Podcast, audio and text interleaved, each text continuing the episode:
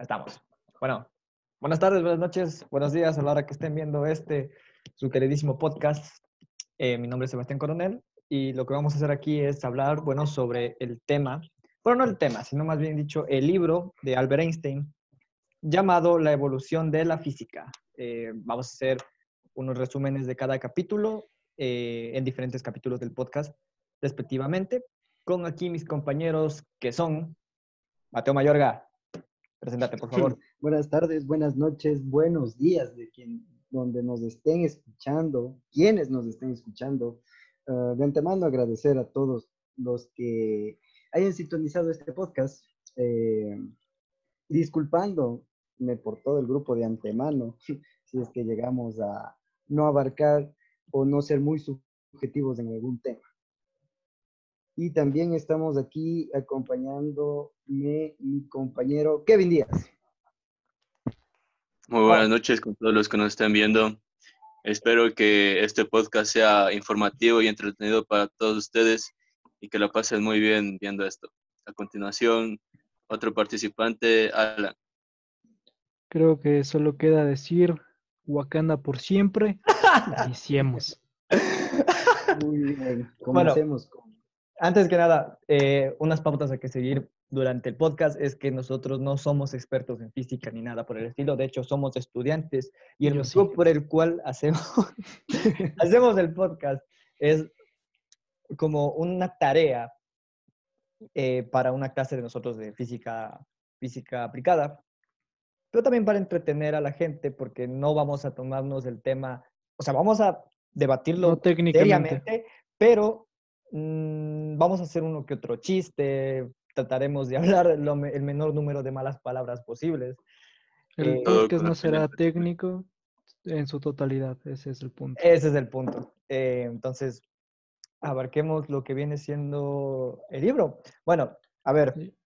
Antes del primer tema, me gustaría remarcar que este libro, ah, el cual se llama La evolución de la física Albert Einstein, eh, esté escrito y me parece bastante interesante que no esté escrito en su mayoría de fórmulas como otros libros de física, sino más bien que hace comparaciones con libros de la especie de Sherlock Holmes. De hecho, hay un nombramiento especial al autor Arthur Conan Doyle que me parece curioso el cómo está escrito este libro, es bastante entendible, bastante, no se te hace pesado de leer como otros libros de física o matemáticas. La, mayoría de libros de física y matemáticas que están hoy día escritos se, entre, están más abarcados para expresar ejercicios y como debería ser para estudiar estas materias, pero aquí Einstein lo hace de una forma un poco más en, en, prosa, por decirlo de alguna manera. Pone ejemplos eh, que para la época, porque este libro es bastante antiguo, eh, son bastante, bastante correctos y bastante entendibles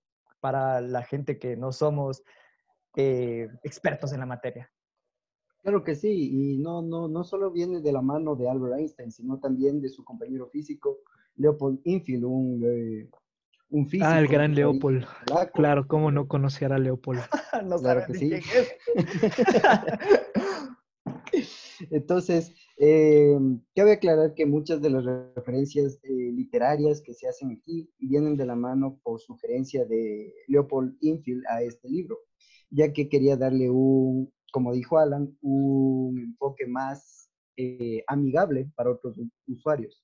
Por ejemplo, nosotros, estudiantes que pues la verdad es que de física casi no tenemos ni idea. Bueno, ya estamos en física aplicada. Algo de ideas debemos tener con respecto para estar leyendo este libro, hombre. Bueno, no, claro que sí, claro que sí, todos nosotros tenemos una que otra base desde el colegio. A ver, hablemos sobre el índice de capítulos ya o quieren acotar alguna otra cosita más.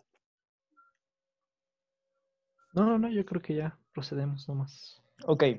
Eh, hablemos sobre el índice de capítulos como, bueno, aquí el libro tiene, ¿cuántos capítulos tiene? Perdón. Mm, tiene tres capítulos. Ya, parece poco, pero en serio, el libro tiene como 229 hojas. Entonces, pues, abarca bastantes cosas, la verdad, es interesante. Y el primero por el cual empezamos es el Génesis y Ascensión del punto de vista mecanística. Entonces, aquí abarca todo lo, lo mecánico, todos los movimientos rectilíneos, curvilíneos, em, y un poco de energía y potencia, si no me equivoco. Sí, sí, lo que empieza aquí empieza a enfatizar primero con lo propuesto por Galileo y con Newton, con sus sistemas de... Es, es verdad. Lo, lo, lo, lo, que más me parece interesante del libro es que, como es antiguo, no, no cita a la gente que viene después de, de, de, Einstein. No lo cita. Cita más a... Si lo citara Einstein aparte de físico, es adivino. Hombre. Imagínate, citas, cita a Galileo, a Joe, a ¿quién más? A, Newton. Al propio Newton. Entonces son gente... Al Inge Jaime. A ver, a ver. No vengamos con ese tipo de cosas ahorita que es un... Es, un, es una bromita nomás para mi querido ingeniero. si es que me está escuchando, un saludo. Que creo que no, no creo que nos escuche, pero, pero bueno, igual el saludo está dado. Entonces, pasemos a lo, al, primer subtema del, del capítulo 1, el gran misterio. Kevin, empezamos contigo. Bien, eh, como punto principal es la necesidad del ser humano a intentar descifrar los fenómenos que ocurren en, la naturaleza. Esta curiosidad es la que le da al ser humano el, punto de inicio para intentar descifrar estos mismos. Mm, Mateo. Bueno, eh, como tú dijiste, eh, y como ya, ya lo había dicho anteriormente, eh, este primer eh, tema introductorio primero nos muestra más o menos cómo va a ser este libro, va a ser un poco más amigable, va a tener tecnicismos, pero no muy, se podría decir, enfatizados, ¿no? Cosas que entendería un profesor ya bastante avanzado. Y, experimentado experimentado y un físico, sino eh, tecnicismos que podemos entender eh, estudiantes o otras personas que se interesen por esto del libro. Muy anexo a eso también, eh, el libro está enfocado también a querernos mostrar varias caras de la evolución de la física, si me explico, como ustedes ya lo habrán leído. Entonces, sí, eh, sí, sí de, tal manera me quiero recalcar algo, las citaciones eh, y que parte, porque principalmente parte desde eh, Isaac Newton y sus proposiciones. A ver, Mi querido Alan. Alan, Alan, quería hablar. Sí, sí, yo, bueno, el, el, libro se divide por capítulos, como ya dijimos, y el principio del primer capítulo que nos da es el gran misterio, ese, este tema a lo que hace referencia es a todos los misterios de la vida y se entrelaza directamente con la parte matemática.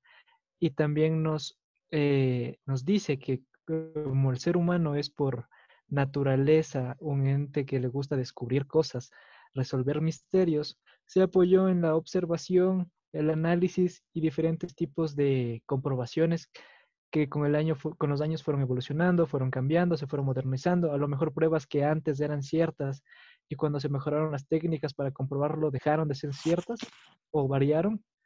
Todo eso lo narra en los tres primeros temas de del capítulo 1.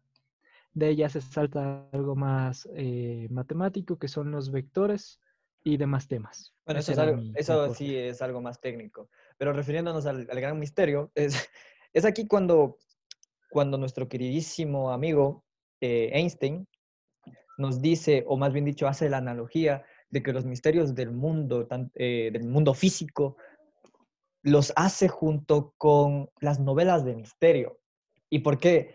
Porque el mundo como tal nos, brinda datos, nos brinda pistas al respecto de qué es lo que pasa si un carro se mueve en una línea recta, ¿O qué pasa si una piedra cae desde el punto más alto de un edificio?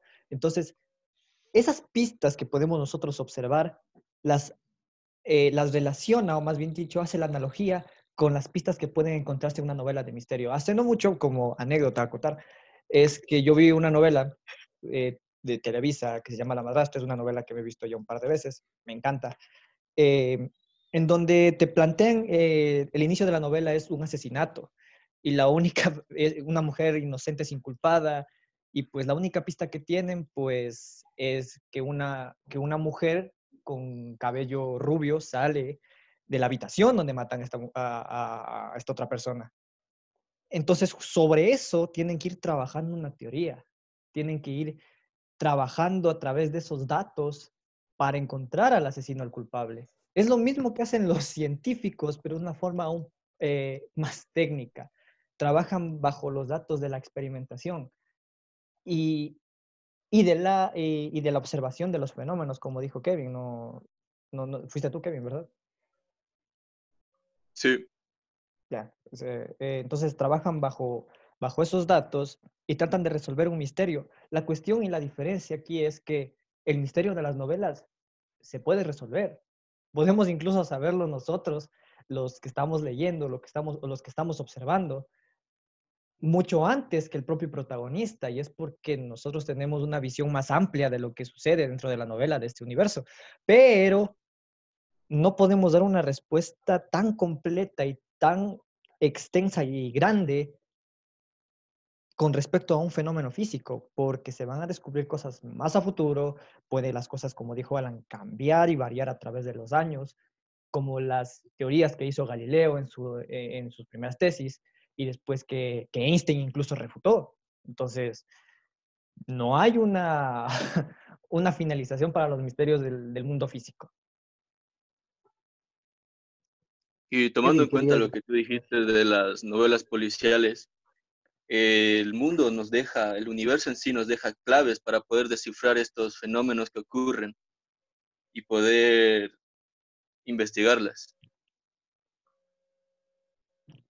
Claro, y a partir de esto nacen también los problemas de investigación y de inferencia, porque si bien es cierto en las novelas de Arthur Conan Doyle, Agatha Christie o incluso un autor mucho más actual y que muchos de nosotros hemos leído, Stephen King. King. Hace poco estaba leyendo un libro llamado El Forastero que más o menos se puede relacionar con esto ya que son detectives tratando de descubrir un asesinato.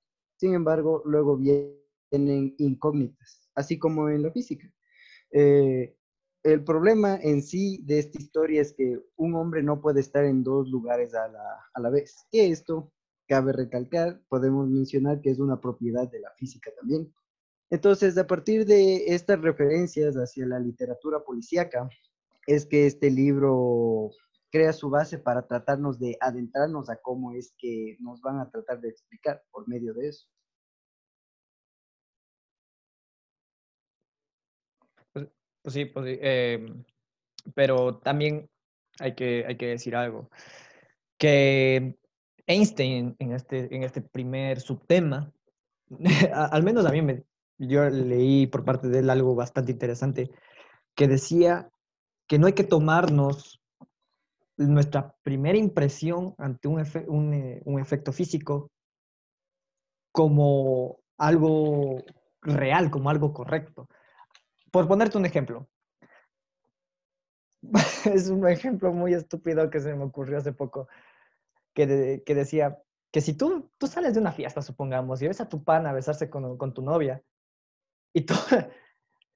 y y, pues dices, ok, tal vez no es lo que parece, tal vez la solución más obvia no es la correcta. Pues tal vez sí tienes la razón o tal vez no, hasta que no se te demuestre lo contrario. Es lo mismo que plantea Einstein, pero de una forma más técnica, obviamente.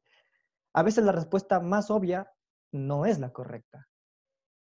Entonces, por eso es que él hace la visión de que cuando nosotros, un ser humano común y corriente, ve que, supongamos, un carro se mueve y ese carro es alado por caballos, o sea, escalado por no sé cuántos caballos. El carro se mueve debido a la fuerza que ejercen estos caballos sobre él.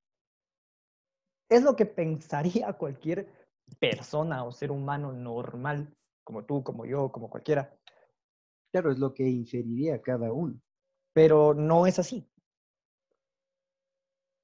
No, no, es así, no se debe a la fuerza, a que se mueve por, por, por, por la fuerza que ejercen estos caballos. Entonces él dice, lo más obvio no suele ser lo correcto. Y tiene razón, porque después él explica el por qué de verdad el, eh, que el carro se mueve, ¿sabes? Sí, claro que sí. Entonces, eh, por, ende, por ende, por, eh, como dice el libro, por naturaleza nosotros inferimos que a mayor sea la acción ejercida sobre un cuerpo, efectivamente, tanto mayor será su velocidad. Entonces ahí hace la ejemplificación de los caballos tirando de un carro. Si son cuatro caballos, va a ejercer muchísima más velocidad a que solo tire dos caballos. Es obvio inferir eso. Sin embargo, pero como dijo Sebas, eh, a veces eh, hay que, se podría deducir que hay que dudar, ¿no es cierto? Eh, en poca sí. sí en poca sí. Dudar de todo. A ver, en esta vida aprendí que hay que dudar de todo hasta que la verdad se demuestre, ¿sabes? Entonces, ¿podemos decir algo más sobre este subtema? algo que no hayan entendido del subtema este que estamos hablando ahorita. De hecho, acabamos de tratar los dos subtemas de El Gran Misterio y, la, y parte de la primera clase. Sí, pero me hubiera gustado eh, extender un poco más el ejemplo de, de, los caballos y el carro y la variación de, de velocidad. Porque... Pensé que ibas a decir del pana y la novia. no, ya... Yo creo que está, está comprendido. La velocidad depende de, de la cantidad de fuerza que se le aplique. La fuerza puede ser comprendida como empuje, un agarre, entonces yo creo que ya está bastante definido. Okay. No hay que ser muy, muy pesado tampoco. Sí, sí, sí. Claro que eh, sí, creo que sí, las fuerzas de, todas las fuerzas que se le vea, la fuerza que se ejerce para tirar una piedra desde un lugar alto, eh, como podemos y como hemos visto en caída de los cuerpos, en temas distintos que hemos tratado de movimientos de física. El ejemplo eh, más reciente, eh, en las protestas, los piedrazos, ahí está aplicando fuerza. Ahí está fuerza en el lanzamiento. Eh, eso es movimiento, eso es tiro parabólico, eso. Algo que trataremos después porque mete, mete un poco de matemáticas ya. Así que, ¿algo más que quieran acotar antes de pasar al siguiente subtema? No, no, no, yo creo que no. no continuemos. Ok, el siguiente subtema es la primera clave. La primera clave ya la hemos estado tratando. El siguiente subtema son vectores, queridísimos vectores. Aquí, aquí es cuando medio, al menos yo me confundí un poquito ya, porque ya entró a tema ya. Bueno, es el tema inicial que, nos enseñan en los colegios. A ver, vamos desde el inicio. ¿Qué es un vector? Un vector es. Con Ajá, un fragmento de, recta que un segmento de recta que tiene módulo, dirección y sentido. Ya, lo genial de aquí es que no te da ese concepto. O sea, en palabras técnicas, no te dice eso. Y te dice que un vector es la traducción del lenguaje cotidiano al lenguaje un poco más científico. ¿A qué me voy? Sí abarca esto que dices que un vector tiene módulo de dirección y sentido, pero también te dice que es lo que cotidianamente nosotros vemos, lo que nosotros hacemos, lo que nosotros efectuamos, se puede traducir a un vector para tener datos ya numéricos, tener mediciones, tener eh, sistemas de referencia y ya todo lo que abarca este, este tipo de física, ¿no? Eh, creo que esto de decir que eh, todo lo que decimos puede traducirse a un vector creo que nos deberemos basar eh, en el libro justamente, hay un apartado en la figura número uno que dice que los vectores, ahí muestra cuatro vectores, son vectores iguales. No sé si le podríamos hacer quizás una, una relación de tipo, es que no, no se debería decir del todo poética, sino podríamos decirle un poco más reflexivo, ¿ok? Todos somos vectores, todos somos iguales, ningún vector es más grande que el otro. Tal vez a eso, en mi, en mi opinión, quería referirse a Einstein, con algo un poco más filosófico, algo más natural. No, yo, yo no concuerdo ahí contigo, Mateo, porque eh, no todo se puede hacer vector. ¿A qué me voy? Tú no puedes, como si te, te, quieres ir a lo poético, tú no puedes ejemplificar los sentimientos a través de un vector. No, no es posible. Lo que puedes hacer un vector son los efectos que podemos ver nosotros. Tal y como, volvamos al ejemplo del carro, del carro y los caballos. Mm, lo que nosotros vemos cotidianamente es eso. Y, pero si queremos calcularlo, si queremos eh, saber datos, data, como, como alguien diría, haciendo una pequeña referencia, eh, pues tenemos que transformar, podemos trasladarlo a un vector, a un sistema de referencia en donde podemos ver qué es lo que está haciendo. ¿Está yéndose para arriba? No. ¿Se va para abajo? No. Está yendo en línea recta, está en un movimiento como dice el, el segundo capítulo. Como diríamos, en función de X. Mm, no, es un movimiento rectilíneo. Porque eso es lo que te dice el, el, segundo capítulo. Ahí hace énfasis al movimiento rectilíneo. Porque luego ya vienen movimientos curvilíneos y toda esa vaina. Pero a lo que voy es que a través de un vector podemos observar el mismo efecto de forma más chiquita y más comprensible.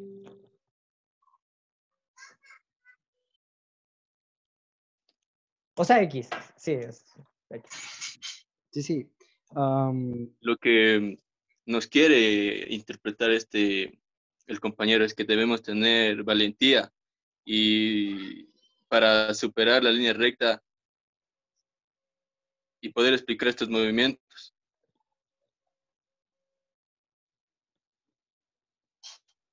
Ok, ok. Alan, algo, algo con respecto a esto.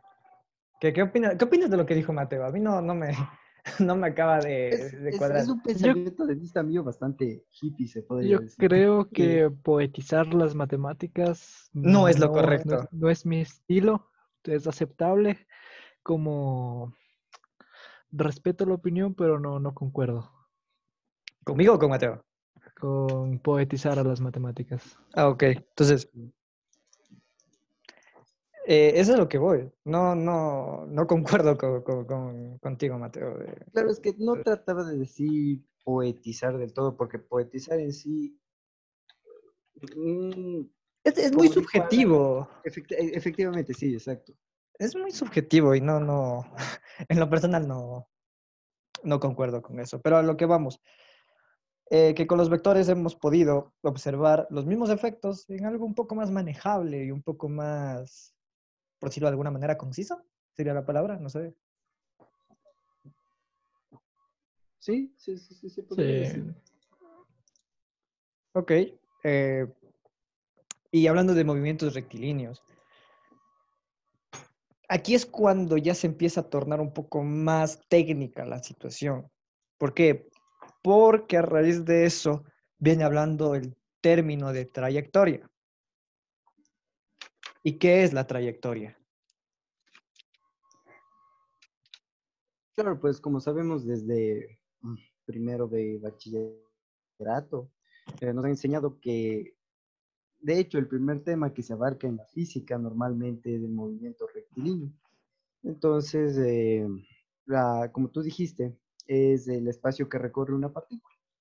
Sí, sí. sí. Eh, Alan.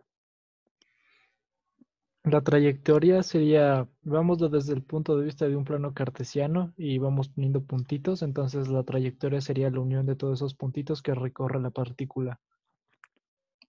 Muy bien, ok. Kevin. Mm, yo lo interpretaría como el módulo de las coordenadas X y Y si le ponemos en un plano 2D. Mm, ahí no me cuadra tanto porque el módulo es es la magnitud con la que, con la que ejerce dicho vector. Pero bueno, cosas y cosas, ¿no? Eh, ¿a, qué, ¿a, qué, más hace alusión aquí en este capítulo? La verdad es que, es en este momento el cual yo ya di todas mis anotaciones. No sé qué, qué más quieran acotar ustedes. Mm, creo que nada, creo que ya podríamos pasar al siguiente tema que creo que ahí tenías problemas en cuanto a calor, temperatura. No, de hecho no, de hecho nos falta un montón ahorita que reviso. creo que enigma del movimiento. Creo que también hablaba, sabes que, y, de hecho ahorita lo acabo de ver otra vez en el PDF, ah, estaba hablando sobre el, movimiento de la, de, la, de la luna alrededor de la Tierra y a su vez el movimiento de la Tierra alrededor del Sol. ¿Qué es lo que pasa? Porque esto es, esto es algo clave para poder entender lo que viene después. Los siguientes temas. A ver, ¿qué, qué, qué podemos decir acerca de esto?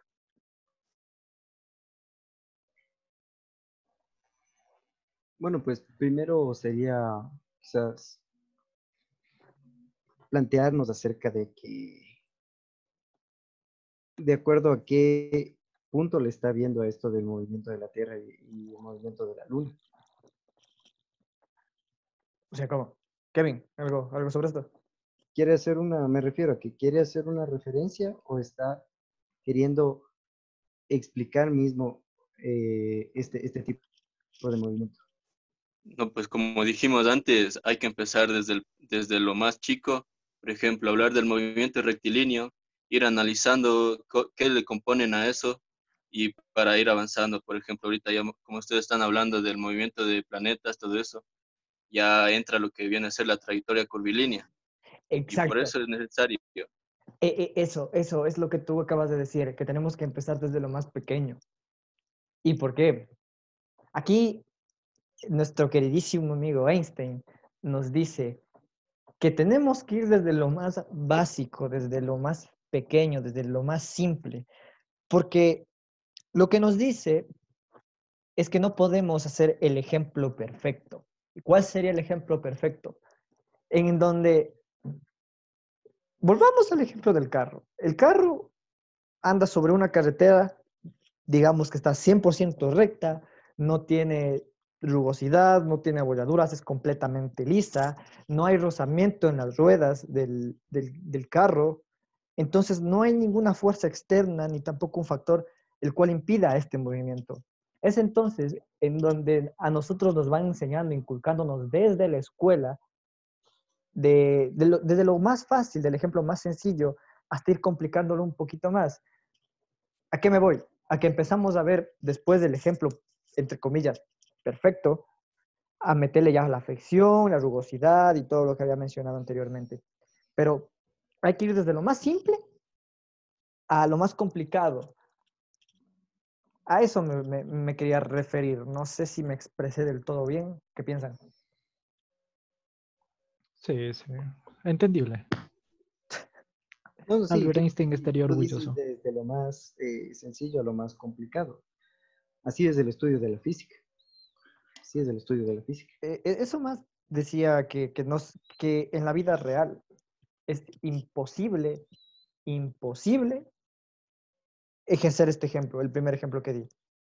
Porque no existe una, eh, una carretera totalmente lisa o una superficie total, eh, totalmente perfecta, por decirlo de alguna manera. Entonces, este tipo de ejemplos no, no se puede realizar en, la vida práctica. Sin embargo, estudiarlo de poco a poco, como bien dijimos antes, es la forma más fácil de, de pues, llevarlo, ¿no?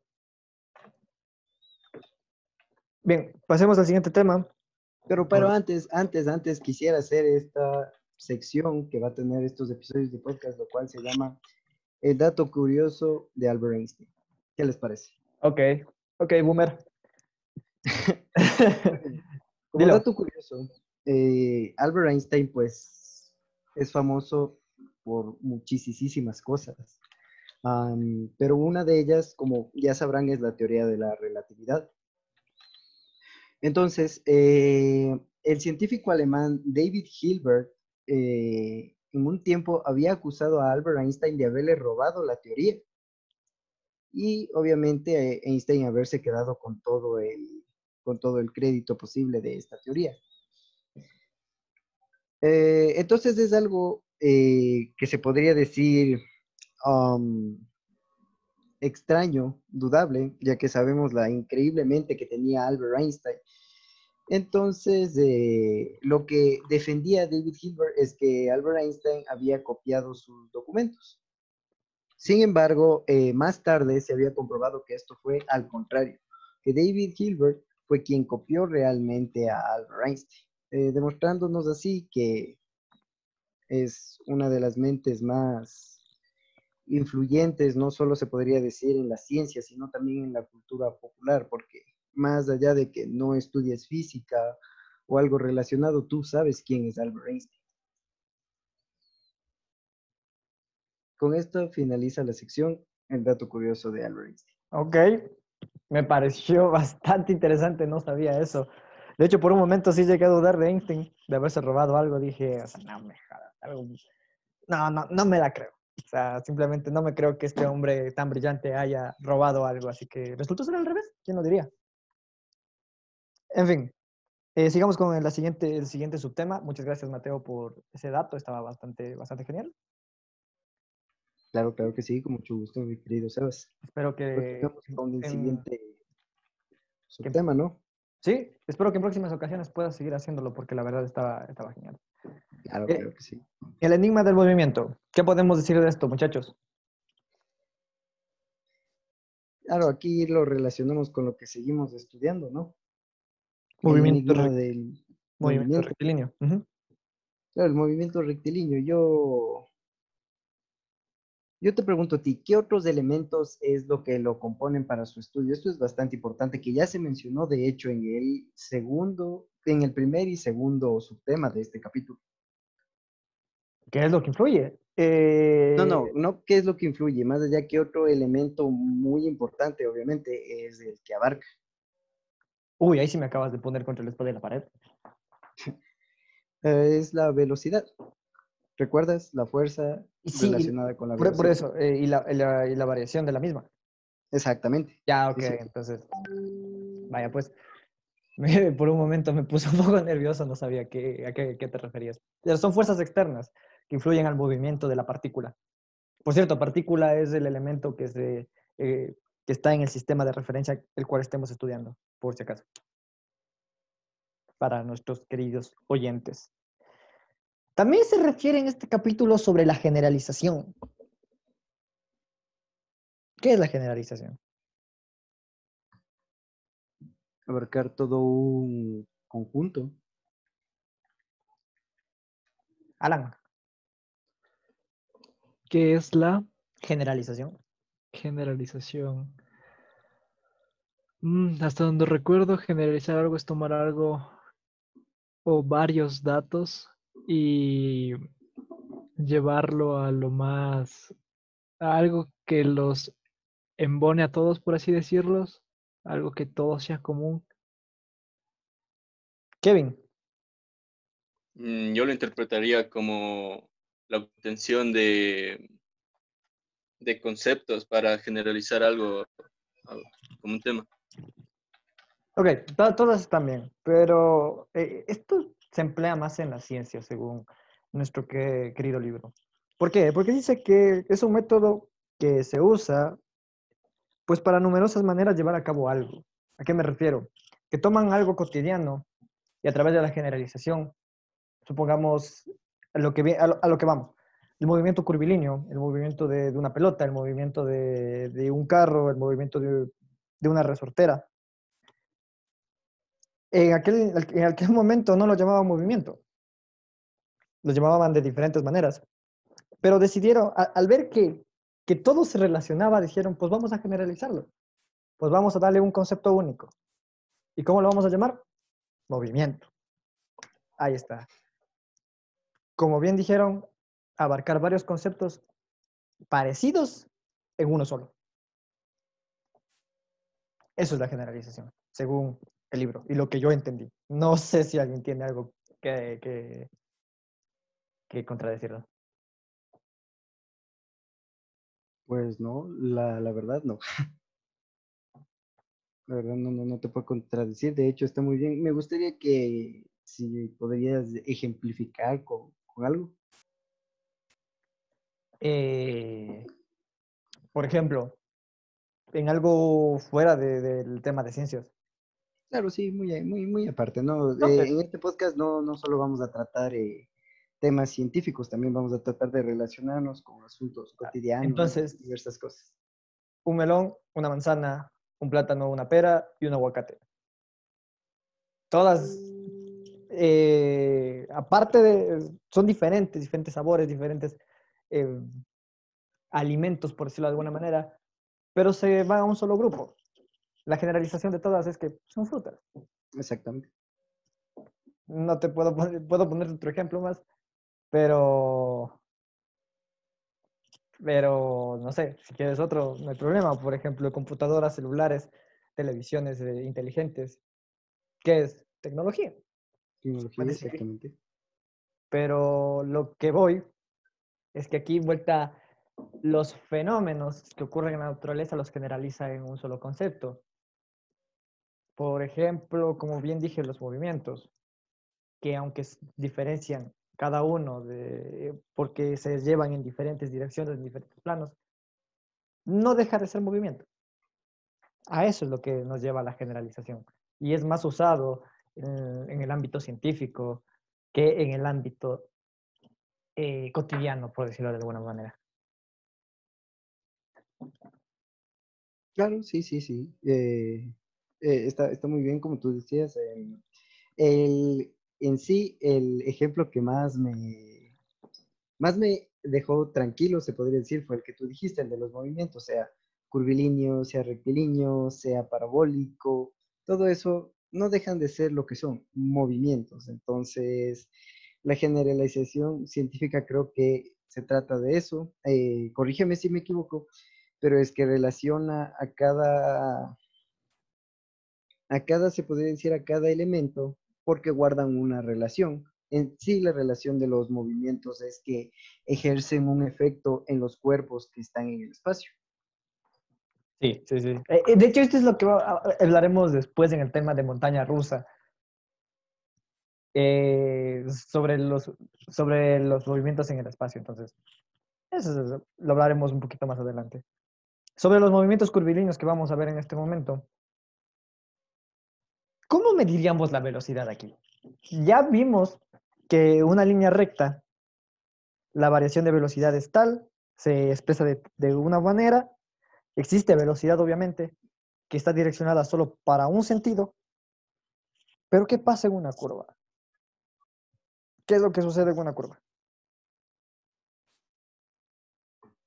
Pues, a ver, si lo vemos en un punto de vista, analizándolo, Ah, en una curva, la velocidad de una partícula llega a disminuir por obvias razones. Es como el ejemplo que tú estás en un auto bajando por una cuesta y tienes que girar. ¿Qué es lo primero que se te viene a la mente antes de girar?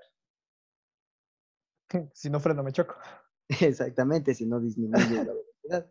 Entonces yo creo que va a haber una variación de velocidad en este movimiento. Ya. ¿Y, y la dirección? ¿Para dónde va? Porque si estoy en una curva, no va a ir recto. Como tú dices, si, si es que sigo aumentando la velocidad y sigo yendo en línea recta, pero al final del camino hay una curva y sigo yendo recto, me voy a chocar. ¿Para dónde va la velocidad en ese instante?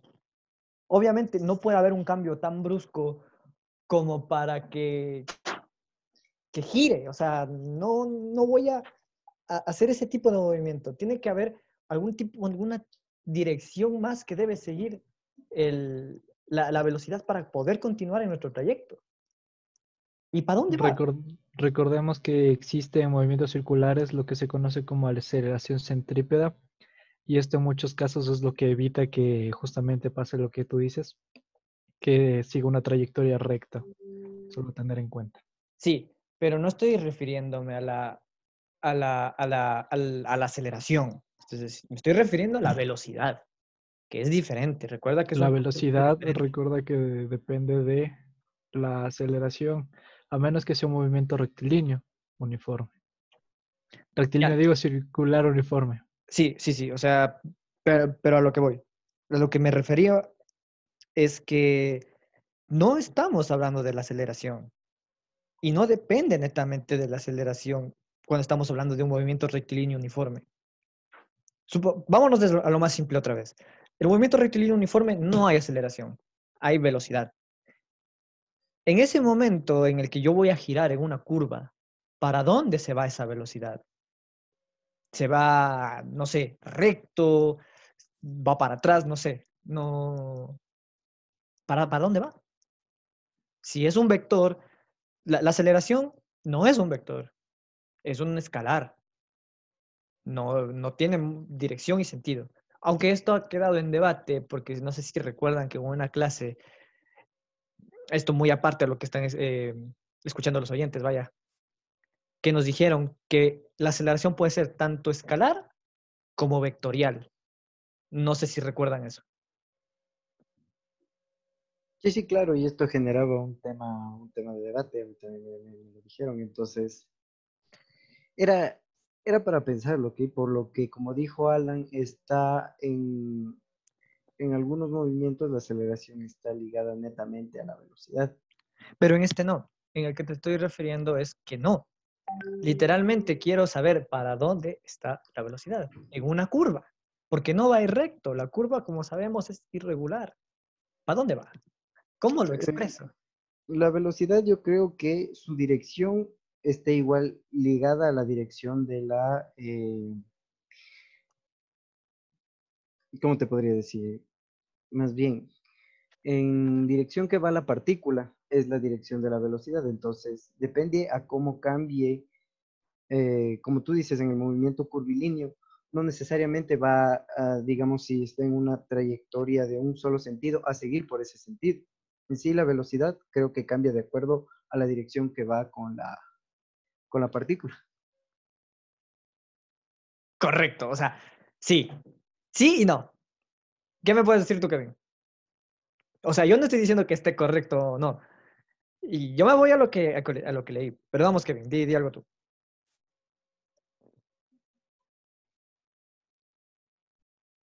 Kevin, ¿estás ahí? ¿Me puedes repetir?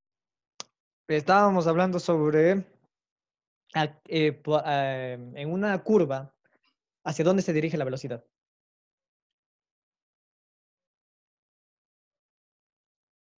Disculpa, compañero, no, no. No, no lo entiendes. No. Mm. Eh, ¿Cómo te explico? Em, supongamos que estoy en un, en un trayecto en una carretera con, con mi carro y voy a una velocidad constante, pero la carretera es curva, no es totalmente recta, como sería una autopista. Entonces, yo empiezo a, manejar, a tener mi velocidad, pero agarro la curva. Esa velocidad, al no estar en un trayecto recto, ¿hacia dónde se dirige?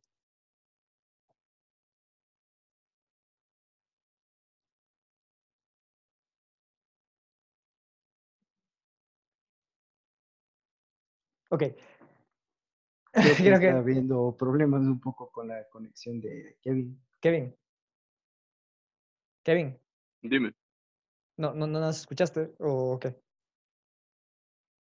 No, es que no puedo comprender. Ah, ok. Bueno, vamos a... Porque creo que mi pregunta está muy mal hecha. Eh, Alan, ¿puedes, ¿puedes ayudarme con eso? Porque la verdad es que yo me explico de de la M, por decirlo de alguna forma. Claro, entiendo tu pregunta y es por qué si vas con tu carro a velocidad constante y giras en una, en una curva, a dónde se va la velocidad que, que excede, ¿no es cierto? Bueno, para empezar, estás diciendo que es uniforme la velocidad. En un carro, los carros tienen un pedal que hace que aumentes o disminuyas la velocidad.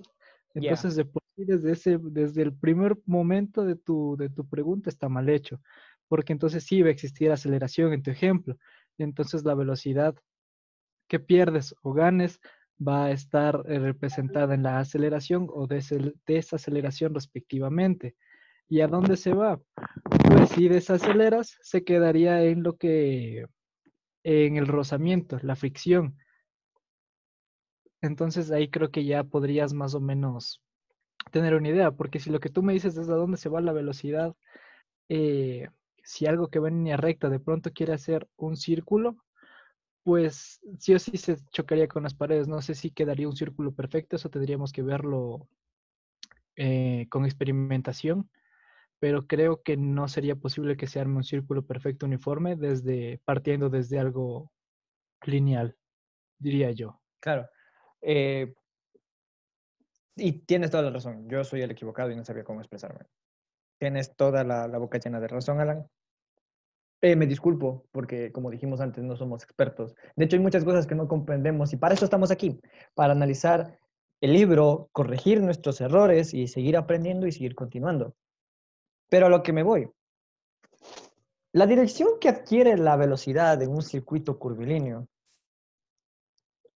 es, va variando.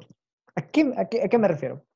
La velocidad es tangente a la recta que nosotros estemos, en la, en la que nosotros estemos, en la que nosotros estemos manejando. Esto lo aprendemos a nivel matemático, porque la velocidad es la, es la derivada de, de qué? La derivada del eh, el recorrido, el espacio, ¿cómo más se podría decir? La distancia, ¿Ya? ¿qué otras unidades se utilizaban? Y tiempo, ¿no? Claro, sí, sí, la distancia sobre el tiempo. Entonces, esa derivada nos lleva a nuestra partícula. Entonces, desde nuestra partícula, desde nuestro punto, esta va a adquirir una dirección igual a la tangente, a la, a la, curva. Es decir, la velocidad será tangente a la curva. Y mientras nosotros vayamos recorriendo a través de la misma, esta velocidad irá cambiando conforme nosotros vayamos manejando. Si nosotros nos dirigimos en una curva hacia arriba, por decirlo de alguna manera, o mejor dicho, a un punto, no sé, a un extremo alto, la dirección se va a dirigir para ese lugar. Si nosotros descendemos, la, perdón, la velocidad igual va a dirigirse hacia ese lugar. Entonces, conforme la, la partícula se mueva, la velocidad se moverá junto a él será tangente a la misma recta o a la misma curva. Perdón, a la misma curva. Sí, estoy, estoy un poco idiota. no sé si me entendieron. Si alguien quiera, no sé, explicar mejor a la audiencia, porque tal vez yo no me, no me doy a entender de, la mejor manera. No, no, yo la verdad, al no entender mucho, yo, eh, digamos, si no hubiera estudiado ya antes de este movimiento, eh, yo con lo que acabas de explicar, sí te, sí te entendido bastante, bastante, bastante bien. Ahora, en cambio, eh, podríamos, eh, si es que ya ha quedado claro el movimiento curvilíneo, podríamos dar paso al, movimiento circular. Mm, pues, pues, sí, pero ahí me agarras de, de, parado porque movimiento circular es uno de mis más grandes fallos mm, del, Ahí, allí creo que Alan se desenvuelve, se desenvuelve mejor. Alan, ¿qué nos puedes decir sobre movimientos eh, circulares? Porque la, verdad no, yo siempre ando perdido en ese tema. Sobre movimientos circulares, pues tenemos, como en el rectilíneo, tenemos el circular uniforme y tenemos el circular variable. El que varía como ya mencionamos antes, va a tener aceleración. Tiene dos, aceleración centrípeta y una aceleración tangencial. Estas dos, junto con otros componentes, son los que evitan que, que el círculo en sí se deforme, que la circunferencia se deforme. Porque de no existir estas, llegaría un punto en donde se rompería la circunferencia y quedaría no sé, imagínense un medio círculo y que de pronto se vaya para un lado en vez de seguir el otro medio círculo quedaría así si no existieran estas dos aceleraciones. Y movimientos circulares uniformes, podemos, no sé, imaginarnos un tiempo en donde estaban los fidget spinners de moda. Imagínense algo así, pero que sea un círculo entero y obviamente mecanizado para que pueda existir la uniformidad. Ok. Claro, claro que sí, sí. Entonces, el ejemplo de los fidget spinners es el que más... el más actual. Sí, sí. pero, o sea, tú no, no te entendí esto. ¿Se podría decir que la línea recta que nosotros recorreríamos en un movimiento rectilíneo se dobla y forma el círculo y eso es lo que nosotros vamos a recorrer? O sea, ¿cómo? No entiendo tu pregunta. Lo sé, me explico de la miércoles, pero supongamos que la línea recta eh, que la distancia de, la línea, de esa línea, nosotros la juntamos y le hacemos la circunferencia. Lo que mide la línea recta eh, mediría el círculo. Claro, o sea, tú no estás cambiando nada. Tú lo único que haces es, imaginemos un esfero que sea maleable. Lo único que haces es doblar a este esfero o un trozo de plastilina. Imaginemos un trozo de plastilina de 10 centímetros que esté recto. Y lo que haces es doblarle para que quede un círculo. Siguen siendo 10 centímetros de plastilina. Lo único que cambió es su forma. Mm. Entonces hay que recordar que la materia no se crea ni se destruye, solo se transforma. Es un poco de química, pero también se aplica aquí. Ok, ya, ok. E, eso no, no, no, no, tenía, no tenía tan claro, la verdad. Siempre me ha causado confusión, pero gracias por especificarlo. Pero, pero en sí en la vida real sería un poco difícil porque no puedes doblar una carretera recta, entonces. No lo sé, tú dime. Obviamente no, no se puede hacer. No, no, claro que no, pero un ejemplo más amigable podría La plastilina, la plastilina, probablemente. No, no, pero más, más, más, allá, algo que sí es el, eh, cuando gira un CD en un reproductor. Eso es movimiento circular. Claro. sí, eh, las llantas de un auto. Un yoyo. Un yoyo. dos poleas, incluso el motor, el motor de un auto. Eh, ya nos estamos metiendo mucho a, a, cosas técnicas. Ah, sí. Hay que explicarlo con lo más sencillo para los, nuestros queridos oyentes. Pero sin meternos a muchas cosas técnicas. Mm, el, el propio movimiento de la, de la, Luna con respecto a la Tierra, que era lo que mencioné hace ya un tiempito. ¿Es un movimiento circular o no? Es un movimiento circular compuesto de otros movimientos, porque aquí viene el movimiento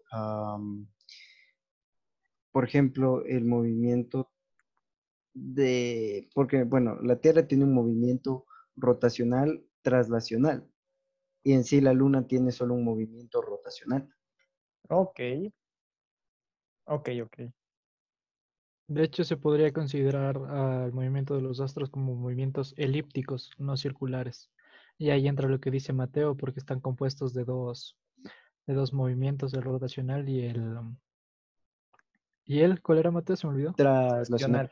Entonces, entonces el único movimiento que, el, mejor dicho, el que hace el movimiento elíptico propiamente es la Tierra con respecto al Sol, ¿verdad? Sí, amigo. ¿Recuerdas que antes habían científicos que, decían lo contrario y le quemaban? Bueno. Exacto, los que se les consideraba herejes. Herejes porque decían que el centro del universo es la, tierra. la Tierra. No, no, claro, decían, e, e, ellos decían lo contrario a los que les acusaban de herejes, que no era la tierra. no, no, no. bueno, sí, sí. Si no me equivoco, Galileo fue quien propuso esto. Sí, y la iglesia le dijo, eh, compa, no, no me gusta. Y Galileo dijo, pues así es. Y la iglesia, te quemamos. Y Galileo, ah, no, sí es cierto, la tierra es del centro. Y no, pues, híjole, carnal, creo que no se va a poder. Y ya luego otros, otras pruebas y con una religión con menos poder ya, ya les tocó aceptar que el sol era el centro y no la tierra. Sí, porque si no mal recuerdo, en mi en la escuelita me enseñaron que Galileo fue quien dijo, la tierra es redonda y gira alrededor del sol. No sean cojudos y no me digan lo, lo contrario, por favor. Si no me equivoco, así fue. Sí, sí, yo creo que así pasó. Sí, sí, así pasó. Eh, palabras más, palabras, palabras menos. sí, pero esto es lo bonito de este libro, porque eh, lo citan demasiado Galileo, la verdad. Y de ahí recuerdas algunas cosas de uno que otro meme que viste por ahí, pero bueno. Hablamos de movimientos circulares, ¿qué más? movimientos circulares. Cabe recalcar que su velocidad también va a ser tangencial y su aceleración. Claro, aceleración tangencial. Sí, sí. Aceleración tangencial. Así que no va a ser la misma que un movimiento rectilíneo, obviamente. Así que eh, creo que hay que hacer una conversión más o menos ahí con alguna fórmula, ¿verdad? De hecho, de hecho, el movimiento eh, los movimientos guardan relación entre sus fórmulas, sino que obviamente cambian sus, em, sus unidades, obviamente. Por ejemplo, en el movimiento rectilíneo tenemos en la ecuación de eh, la velocidad final, tenemos a la aceleración. Y en cambio, en el movimiento circular tenemos a la aceleración, como ya dijiste tú, la aceleración tangencial y eh, pues eso, entonces, en algunos de los movimientos lo que sucede es que comparten una relación para, se podría decir más en un enfoque de, de estudiante, despejar sus variables, pero... Pero ahí volvemos a caer en lo que referíamos sobre la generalización. Exacto, o sea, guardan la relación por ser movimientos. Movimientos. Qué bonito, qué bonito cómo estamos entrelazando temas. ¿Cuál es el siguiente? Aprovechando que hablamos sobre esto.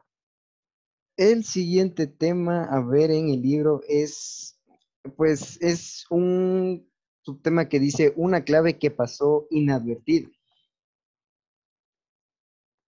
Eh, bueno, cuando estudiamos la mecánica, pues em, tenemos un principio, eh, la impresión de que esta rama eh, todo es simple, es fundamental, es definitivo, y que pues no se puede sospechar que hay algún detalle que nadie notó durante siglos o que alguien dijo esto de aquí está mal.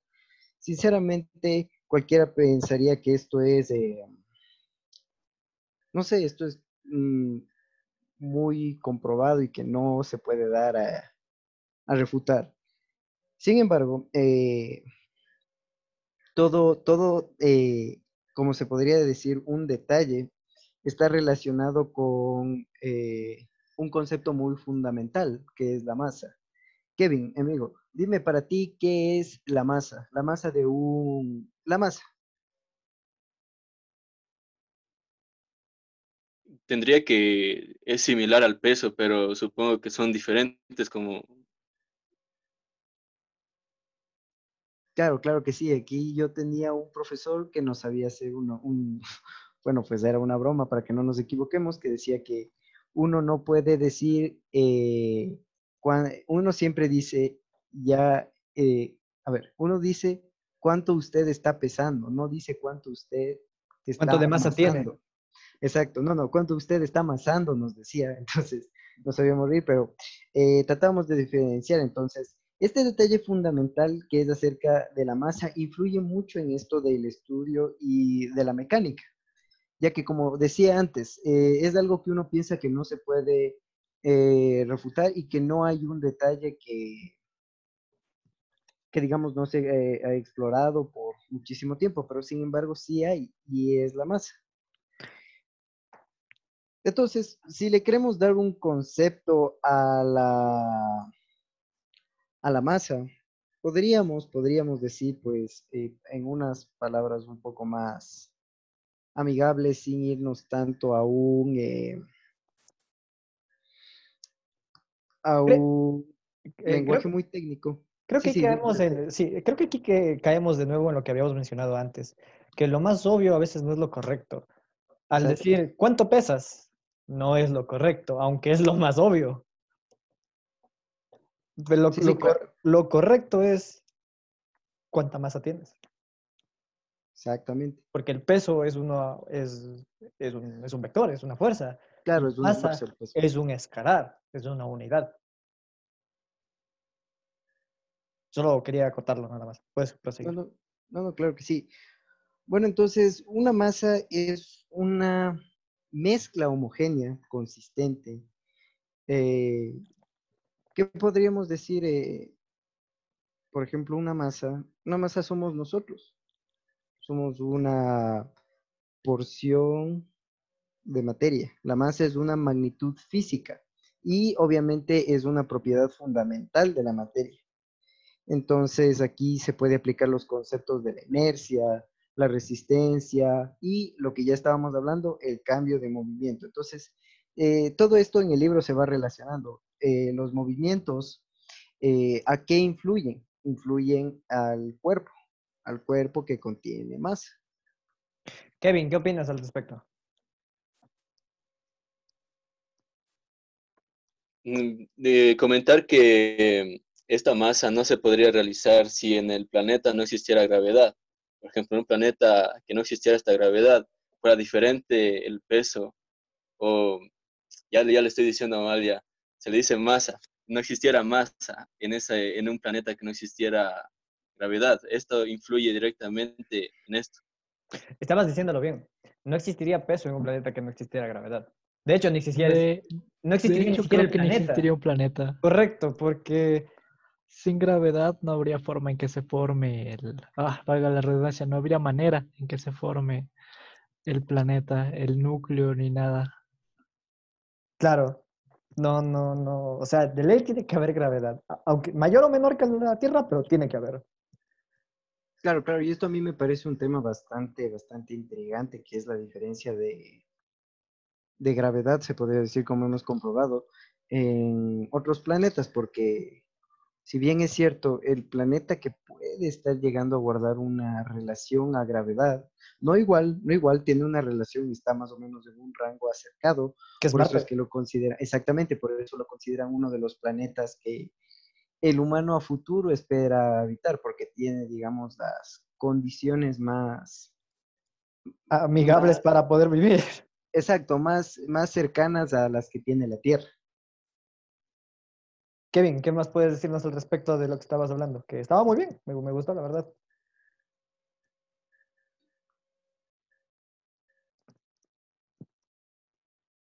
Kevin. No, no tengo nada más que comentar. Ok. Eh, pero nuevamente, el peso corresponde conjunto con la gravedad, así que nada tiene que ver con la masa. Pero la masa, síguenos hablando, Mateo, por favor. Entonces, bueno, eh, como les estaba diciendo, eh, todas las propiedades físicas que actúan en la masa, o sea, se podría decir que de una forma más precisa es la propiedad de un cuerpo y que esta, aquí viene otra relación con lo que ya estábamos hablando, es eh, la que determina la aceleración del mismo. Y, pero ¿en qué momento? Cuando éste se encuentra eh, influenciado por una fuerza aplicada. Lo que éramos viendo al principio de los temas, que mayor velocidad porque hay mayor fuerza. Pero ¿por qué, pero ¿por qué se llama una, una prueba que pasó inadvertida el, el subtema? Si la masa creo que es algo que siempre conocíamos, ¿no? Pero de hecho en la mecánica no se consideró y de hecho es que la, la mecánica, como se podría decir, está muy dependiente a cómo actúa, cómo se da, cómo se produce por la masa eh, en la que actúan las fuerzas físicas. Tienes entendido de que no es una mecánica igual, por el ejemplo del carro, no es una mecánica igual a que le empujan cuatro caballos a la que le empujan dos caballos. Hay muchas variaciones. Entonces, la masa es algo que influye ah. bastante aquí. Y es un detalle que se les fue por alto. Ah, como dice Einstein en el libro. Según, según la historia, el propio Einstein dijo esto. Ajá, sí. Ok, esto no, no me lo sabía. Por, eso, cuando, leí el, el, subtema este, dije, ¿por qué la clave que pasó inadvertida? Me está hablando de la masa. Y tal vez es algo que hoy en día conozcamos mucho y nos enseñen y nos lo apliquen, pero tal vez, pero en la antigüedad justamente pasó como que dijeron, ¿qué es esto? Federico, ¿qué es esto? ¿Qué, estás haciendo aquí? What does mean? Y no sé. Claro, como te dije, nadie, nadie cuestionaba la, la mecánica. Decían que era algo irrefutable y que pues no, no, no, no puedes venir con algún argumento a tomar. Sin embargo, vieron este detalle y a partir de eso ya fue cambiando los principios de la mecánica. Entonces, en este, en este subtema habla eh, también de la, una de las mayores fuerzas que nosotros influyen en nuestra vida, que es la que tenemos todos los días de nuestra vida hasta nuestro último día terrenal aquí, que Sebas me gustaría que me digas cuál es de esa fuerza. La gravedad. Exactamente, la fuerza de atracción de la, de la Tierra. La ley gravitatoria. Exactamente. Entonces, em, esto influye eh, también de, manera, porque si ponemos por un ejemplo, para sacar un movimiento de aquí, en función de que la gravedad es muy importante, ¿cuál es? El, el que se estudiaba que se llamaba caída de los cuerpos. La ah. gravedad es un elemento que actuaba muchísimo, muchísimo, muchísimo, porque es lo que se le tomaba como aceleración en caída de los cuerpos. Alan, ¿algo que contar? Respecto al tema, creo que no, creo que todo fue bastante, bastante bien explicado. Algo que, que refutar, algo, no sé, algo debe haber. No, me pareció bastante bien lo que hablaban, por eso estaba calladito escuchándoles. Kevin, No, también sí, sí me explicó muy bien. eh, más, más, más de entender esto, el punto es, es debatirnos entre, entre todos los que estamos aquí. No jodernos, porque podríamos preguntar cualquier cosa y la verdad hacernos tropezar, pero no, no fue así. Entonces, aquí estamos para aprender, recalcando lo que habíamos mencionado antes y al inicio de nuestro querido podcast. Así que continuemos. ¿Qué sigue en la lista? Creo que calor como sustancia. Es el calor una sustancia, exacto. Yo no entendí nada acerca de esto. O soy, le soy sincero, no entendí la diferencia entre calor y temperatura. No entendí, para mí es lo mismo. Pero Ah. podrías verle desde, como explicamos antes, desde lo más chico hasta lo más grande. Por ejemplo, ¿qué te viene a la mente al oír calor? Eh, calor, eh, no sé, el estado de mi cuerpo. O sea, ahorita poniéndome una chompa estoy abrigadito, estoy calientito. O sea, en mi tonto pensamiento es así. Para mí, el calor es energía. El calor es energía. De hecho, es transferencia de energía el calor. Y en sí, la temperatura es lo que tú dices, ¿sabes? ¿Cómo te sientes? La temperatura es el estado de un cuerpo. El calor es transferencia de energía. Sigo sin, sigo sin entenderlo muy bien. Pero, ver, pero, creo que Kevin me, me- me dio una idea de, de- de cómo era, desde lo más pequeño hasta lo más grande nuevamente. A ver, el calor es energía Sí. y la temperatura es el estado de esa energía. Es el estado de ese cuerpo. Al recibir esa energía. Ah, pero, Te pongo el ejemplo, hay una olla con agua y tú le prendes a la estufa. Ahí está habiendo una transferencia de energía desde obviamente las hornillas hacia la olla. ah, amigo, ya te. Ahí la olla modifica su temperatura, casi siempre la olla de metal está pues fría y ahora se encuentra en una temperatura bastante elevada debido al hornillo, tanto que si no coges con un, un guante, un mantel, te quemas la mano. O sea, que o sea que prácticamente lo que decimos cotidiano como calor no es en realidad calor. ¿O sí? De hecho, sí y no. ¿Por qué? Porque tú cuando estás jugando, yo qué sé, estás jugando fútbol y te está pegando el sol, ¿tú qué dices? Ahora que calor. Exactamente, el sol te está transmitiendo energía y está modificando tu temperatura. Ah, Entonces, ya, estas ya, dos se van complementando, exacto. Es, entonces el calor es lo que, es como, como la fuerza de empuje en el carro. Es lo que hace que nuestra temperatura varíe. Exacto. Exacto. Ok, eso ya, Exacto, ya, eh, ya- ya lo entendí, ya lo entendí. Eh, entonces, ma- ma- más o menos es eso. Siempre se, el calor se eh, complementa con la temperatura. Es la fuerza externa que modifica el movimiento. Entonces, exactamente, es como decir, es la fuerza externa que modifica el movimiento. ok, eso no me quedaba claro. Para mí, calor y temperatura era lo mismo. Sea, Sí, para- claro. sí. para mí, pero resulta que no. Vaya. E- Y esta era la parte que no entendía. ¿Y, ¿y por qué se refiere como calor como sustancia? Eso, el tema tampoco me... me- mm, no sé. No, Hay un pequeño esquema, un pequeño esquema que es de tres líneas, de hecho, que es, eh, dice cantidad de agua, un, un guion dice cantidad de calor, nivel superior, temperatura más elevada, nivel inferior, temperatura más baja. Es un pequeño esquema de lo que te estaba eh, explicando de la olla. Entonces, em, esto de sustancia, eh, podríamos decir que, verás, las sustancias tienen una capacidad calorífica propia o un calor específico que la caracterice. Por ejemplo, eh, te puedo decir el un material, es- es un poquito, pero la temperatura de la agua, del agua Uy. y la temperatura de, perdón, y la temperatura de la lava, ¿ok? Son, las dos son sustancias y las dos transfieren diferente tipo de energía. Por ende, diferente tipo de temperatura es la que causan a los cuerpos que influyen. Por ejemplo, no es lo mismo eh, caerse en un, ¿cómo se podría decir? En un tanque, tanque sí, en un tanque, en un tanque de agua, a caerse en un tanque de lava. Eh, obvio. Entonces, imagínate, es, yo creo que va más allá de que el calor se le puede interpretar de acuerdo a la sustancia que, que le emite, ¿ok? Sí. Más, más no es una sustancia. No, es más bien una, ¿cómo se diría en literatura? Una alegoría, una referencia. Ok. Sí, a que eh, por cada eh, sustancia va ligada a su temperatura. ¿Qué piensas tú, Alan?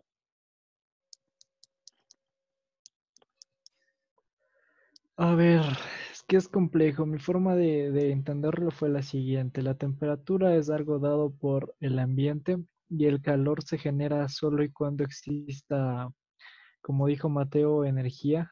Y la energía sabemos que se genera por el trabajo. Entonces, al moverte o hacer algo, estás haciendo trabajo, por ende estás haciendo energía y por ende va a generar calor. Y el calor interviene en la temperatura, que la temperatura es dada por el medio ambiente. Por eso ahí hay un ejemplo en el que te dice que si dejas dos cuerpos con diferente calor, por así decirlo, ah, después de un momento van a estar en la misma temperatura. Porque al no, no tener energía, pues va, el calor que se desprende se va a quedar en la temperatura y se va a unificar. Pero esa fue mi forma de entenderlo. Ok. Eh, es como el ejemplo que alguna vez nos pusieron de que no se sale el calor si, si no entra el frío. ¿Cómo era? A ver, ¿cuál ejemplo? ¿Cuál ejemplo qué? Que alguna vez yo no sé si me lo inventé, si lo soñé. Lo he escuchado, pero cuando se tiene hijos. A ver, a ver. No estamos hablando de eso. Eso de vos saliste así porque entró el frío. No, que. No. A ver. Que entre el frío. Que cuando nosotros abrimos la puerta, lo que hace es que entre el frío. Y en realidad no es así. Que en realidad, si nosotros abrimos la puerta, se sale el calor. Creo que es un principio de la termodinámica. No sé si lo soñé, si estoy no sé. Tal vez acabas de descubrir una nueva ley de la física. No, no, es que me acuerdo que era de termodinámica.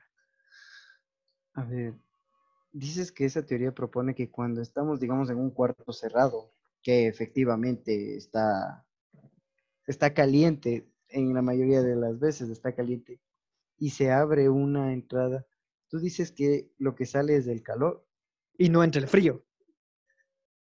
Eso, eso es en química y son los medio ambiente cerrado, abierto y semipermeable. Ah, no, tiene, nada que ver con eso. Ok, entonces estoy, estoy, inmenso. Eh, ¿Qué más podemos decir, Kevin? ¿Qué, ¿Qué, me puedes decir acerca de esto? Porque yo la verdad, como dije, no lo entiendo. Les quisiera proponer un ejemplo, a ver si pueden ustedes descifrar tenemos agua fría y tenemos en otro agua caliente. ¿Qué pasa cuando los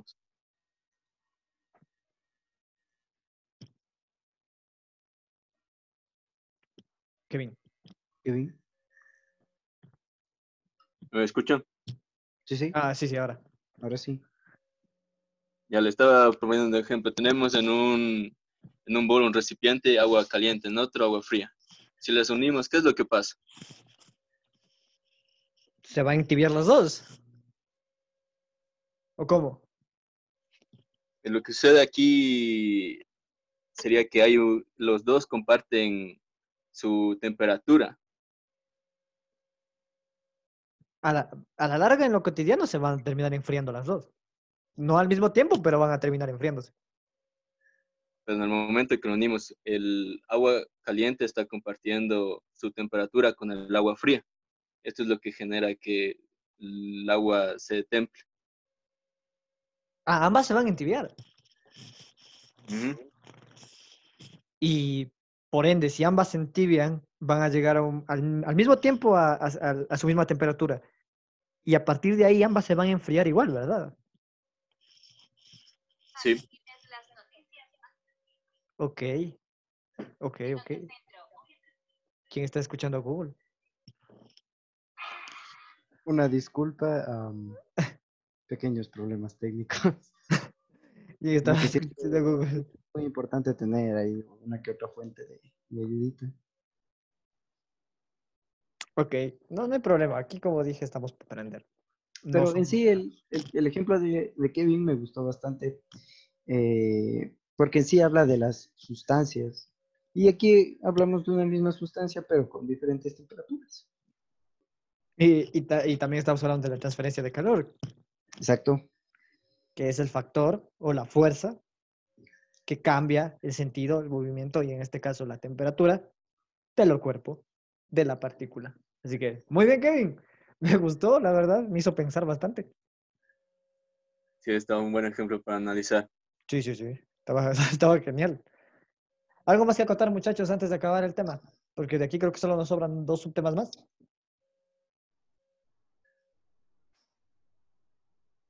Mm, Yo, por mi parte, creo que eh, logré acotar todo lo que entendí de este, de este, de este capítulo. ¿Y, y Newton no dijo nada aquí? ¿O que.? ¿O no, no citó nada? No, Ok, que, que las citas de Newton son bastante interesantes. Y si no contó nada, si Newton, perdón, si... Se me fue el nombre, ayúdenme. ¿qué? ¿Einstein? Galileo. Einstein, perdón, Einstein. se me fue, no sé, se me apagó el cerebro un rato. Si Einstein eh, no citó a nadie aquí en este capítulo, entonces podemos decir que él dio esta conclusión. Que, que él fue quien dijo, esto es así y nadie me mueve. Si no citó a nadie, maravilloso. Entonces, continuamos con lo, con lo siguiente, que si no me equivoco es montaña rusa.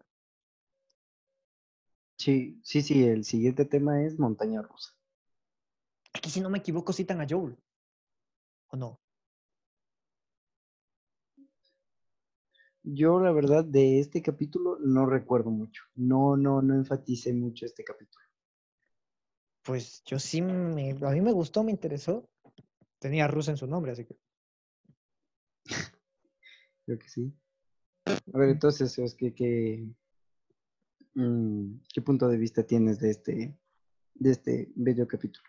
Es el movimiento, es el movimiento, aquí combina, bueno, no combina, sino de analizar, o lo que yo entendí, eh, movimiento curvilíneo, pero bajo otro tipo de circunstancias. Por ejemplo, aquí ya no lo hace con una aceleración común, digamos, que nosotros mismos aplicamos sobre el cuerpo, sino que esta la adquiere conforme va realizando las curvas, las subidas y las bajadas de la montaña rusa. Yo lo entendí de esa manera, no sé si alguien me puede ayudar.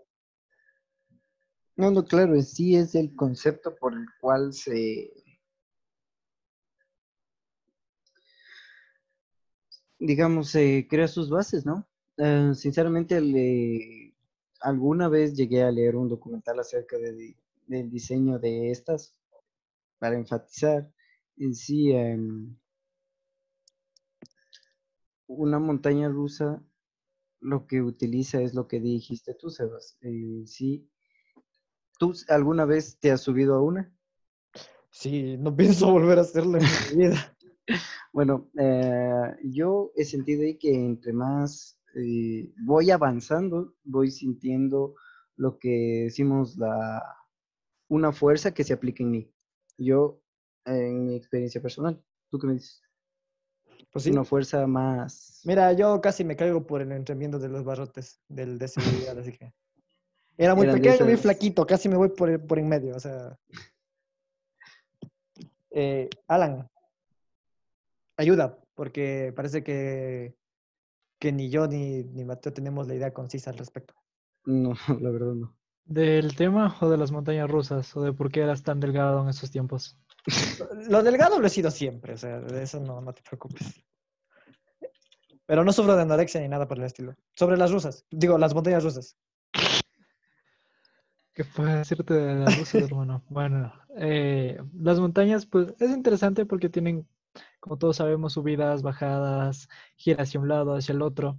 Entonces ahí hay varios movimientos, pero también existe una parte mecánica, que es la que se encarga de que personas como el Sebas pues no, no se vayan por en medio de los barrotes, fuera de la atracción, porque obviamente eso va a una velocidad bastante elevada.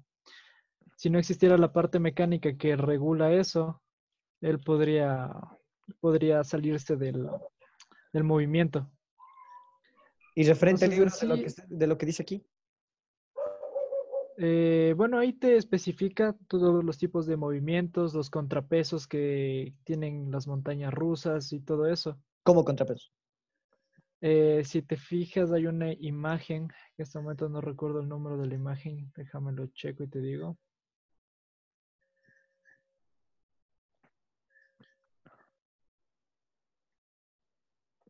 En estos momentos no podemos compartirles el documento eh, con, con share screen, que estamos en Zoom ahorita, eh, por problemas técnicos. Lo haremos la próxima sesión, Dios mediante, podemos hacerlo un poco más interactivo, eh, pero de momento no podemos eh, mostrarles el archivo por fallas técnicas, lo sentimos mucho. Ya es la figura 19 que ustedes lo pueden ver haciendo clic en el link si es que hay algún link, si no, pues no. Ok. Entonces, ahí se puede ver cómo, dependientemente de cómo esté construido, y por eso existen los eh, las pruebas que se les hace a este tipo de, atracciones para ver que estén bien diseñadas. Mm, ahí veo una curva un poco extraña eh, por donde está pasando el carro. Está como que un montadito ahí. Supongo que eso es para ganar más aceleración y que para que pueda subir la siguiente subida, ¿verdad? Ajá. ¿A eso te refieres de contrapeso? Sí, a lo mejor no es la mejor palabra para expresarlo, pero sí, eso es. Mm, pues sí, pues sí, supongo que es para que gane más, más aceleración. ¿Qué opinas, Kevin? Retomando en esto también, el, en una montaña rusa cuando estamos también tenemos una velocidad. En el punto más alto tenemos una velocidad nula, por así decirlo, porque en la parte en la que toma impulso eso en la parte más baja, cuando va bajando. Esto es lo que nos, nos, pues, nos permite tener el impulso para subir y bajar las curvas. Cuando vamos en picada. Así es. Ok. Eh, entonces estas curvas están diseñadas, ¿cómo se llamaba esta? No son pivotes, tienen otro nombre. Que igual se ponen las curvas para, para ir más rápido. Tienen un nombre específico, no me acuerdo en este momento. Peralte. Los pera... ¿Peralte? ¿No es Perales? No, ese es un cantante. Ah, sí, sí, sí, perdón. Creo que es Peralte, no sé, ¿me, ayudan? Sí, sí, es Peralte, a lo que te refieres. Lo vimos también el año pasado en física. Sí, sí. Entonces, se podría decir que gracias a esos peraltes podemos agarrar la suficiente velocidad porque, porque, a ver, nosotros no manejamos el carrito de la montaña rusa. Por eso es la parte mecánica. Correcto. Entonces, lo que nos hace subir, bajar y dar la vuelta en los anillos es la propia aceleración que adquiere a través del recorrido eh, el, cuerpo, pues, en lo que estamos montados. Sin esos peraltes, no podría moverse, se quedaría a medias el carrito, ¿verdad? Em, sí. Además, no, no es solo para dar velocidad o algo así, sino es más para que no se vaya el carro por un lado o el tren. Ah, es más para estabilizar. Sirve para nivelar, exacto, sirve para nivelar la trayectoria. Ah, ok. No, no sabía eso. Mm, yo, yo pensaba que era para dar más velocidad, ha sido para nivelación. No, no, para dar más velocidad están las partes mecánicas, que en un peralte puedes introducirle un acelerador o algo así. Pero en sí el peralte no es para dar velocidad, es para que si entras con mucha velocidad a la curva no te vayas por ese costado. Ah, ok. Ok, ok, ok, ok. Estaba, estaba equivocado entonces. Entonces esas, eh, eh, esas curvas que nosotros vemos ahorita eh, son para nivelar no son para dar velocidad. De ahí propiamente lo que viene es desde la parte mecánica del, de la propia mesa de, de, de control, supongo. Sí. Ok, ok. Bueno, entonces, como estamos viendo, eh, la- aquí este subtema viene complementándose con los otros temas, porque si se dan cuenta, en la montaña rusa hay movimiento rectilíneo en un tramo, curvilíneo en otro tramo, circular en otro tramo. Pues sí. Y la trayectoria o la longitud de, como regresando al ejemplo de plastilina. La distancia podemos trasladarlo a una línea recta, pero en este caso, como va doblado, Claro, la, ahí, ahí sí está lo que, lo que tú decías, que una línea recta, un tramo recto se dobla, exacto. ok. Entonces, aquí va un poco más comprimido, por decirlo de alguna manera, ¿no? Sí. Mm, ok, ok. Pero sigue midiendo lo mismo que mediría en una línea recta. Sí, claro, sí. claro, si tomamos en cuenta uno de los segmentos de la montaña rusa, sí. Ok, ok, interesante. Buen análisis, la verdad, porque nunca me había puesto a pensar que una montaña rusa conlleva tanto. Eso explica por qué no salí volando la última vez que me subí a una. Mm. No voy a volver a hacer eso en mi vida, de verdad. Eh, Sinceramente, cuando vas a una montaña rusa y no es solo, ahí es, cambia la cosa. Uy. Malas experiencias, supongo. Los que tienen novia y tienen novia que les gusta subirse a la montaña rusa, que nos estén escuchando, me entenderán. Ahí tiene que sacar todo tipo de valentía. Empezamos con la equivalencia, queridos amigos. ¿Qué, ¿Qué más sigue después de equivalencia? Creo que no sigue nada más, ¿o sí? Am, faltan creo que dos subtemas a partir de ese y ya, y ya, y ya, y ya creo que terminaría el primer capítulo, sí, a partir de la eh, de equivalencia, dos temas más. Sí, vamos a hacerlo lo más pronto posible porque creo que nos hemos alargado en temas em, que ya estaban por demás decirlo. Así que vamos con equivalencia y lo que continúa lo hacemos bastante rapidito, ¿ok? Vamos. Kevin, equivalencia, dímelo. ¿Qué es? O sea, no tengo un concepto, pero también aquí podríamos aplicar eso de dividirlo en partes más chicas igual para explicar este fenómeno Sí, o obvio. este tema. Sí, sí.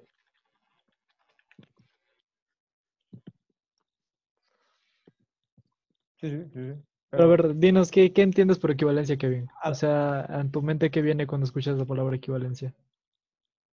Cosas iguales que tienen el mismo, el mismo sentido, el mismo, que son Valor. iguales. Sí. Por, por ejemplo, Para, para la parte teórica, ayúdanos, este, Sebas, que tú eres bien teórico. Uy, teórico, labioso soy, no teórico. es diferente. A ver, yo, yo entiendo igual que Kevin la equivalencia, que es algo netamente igual.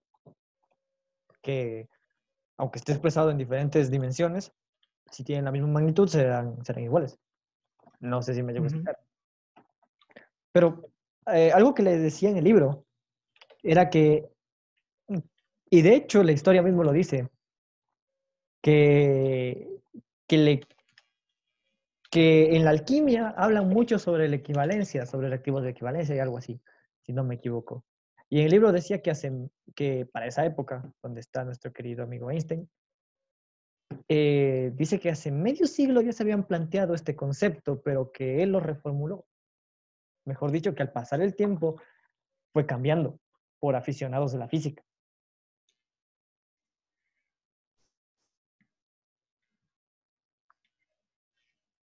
Creo, ahora no estoy tan seguro. Mira tú, en este, en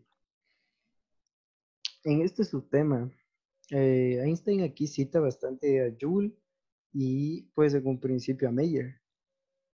Pero entonces a partir de lo que formula Meyer, em,